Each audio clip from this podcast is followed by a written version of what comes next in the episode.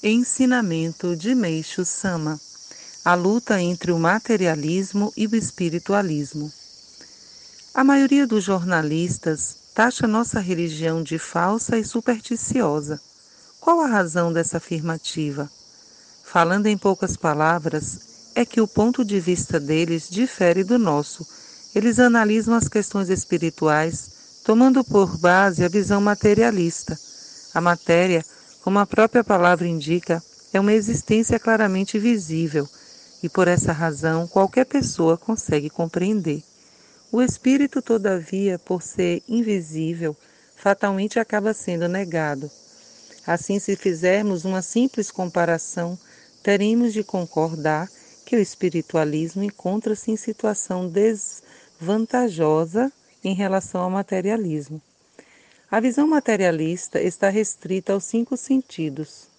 Portanto, é uma existência limitada, ao passo que a visão espiritualista não conhece restrições. É como se fosse o tamanho da Terra comparado com o tamanho do universo, que é um espaço sem fim. Considerando o que é visível daqui onde estou, só posso enxergar até o Monte Fuji, e olhe lá. A distância não passa de algumas dezenas de quilômetros.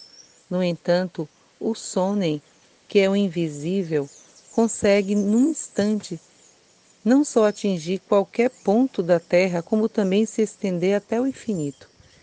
É como se a visão espiritualista fosse o oceano e a visão materialista o navio que nele flutua.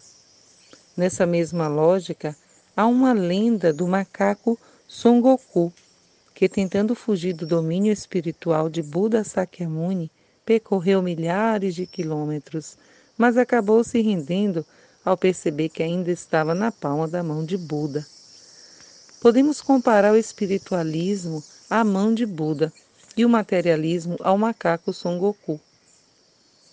Se tomarmos outros exemplos do budismo, temos a teoria do vazio, que é a visão materialista analisada a partir da perspectiva espiritualista.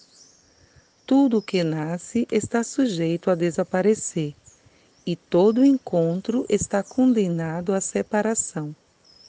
Ainda, o estado de iluminação do Zen Budismo. Aquilo que possui forma, infalivelmente desaparecerá.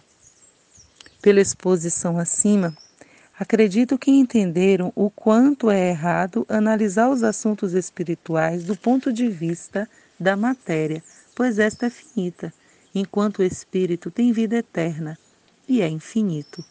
É o mesmo que querer colocar um elefante dentro de um pote ou tentar ver todo o céu através de um orifício no telhado. Materialistas, o que farão após lerem essas palavras? Em 20 de dezembro de 1949, retirado do livro Alicerce do Paraíso, volume 1.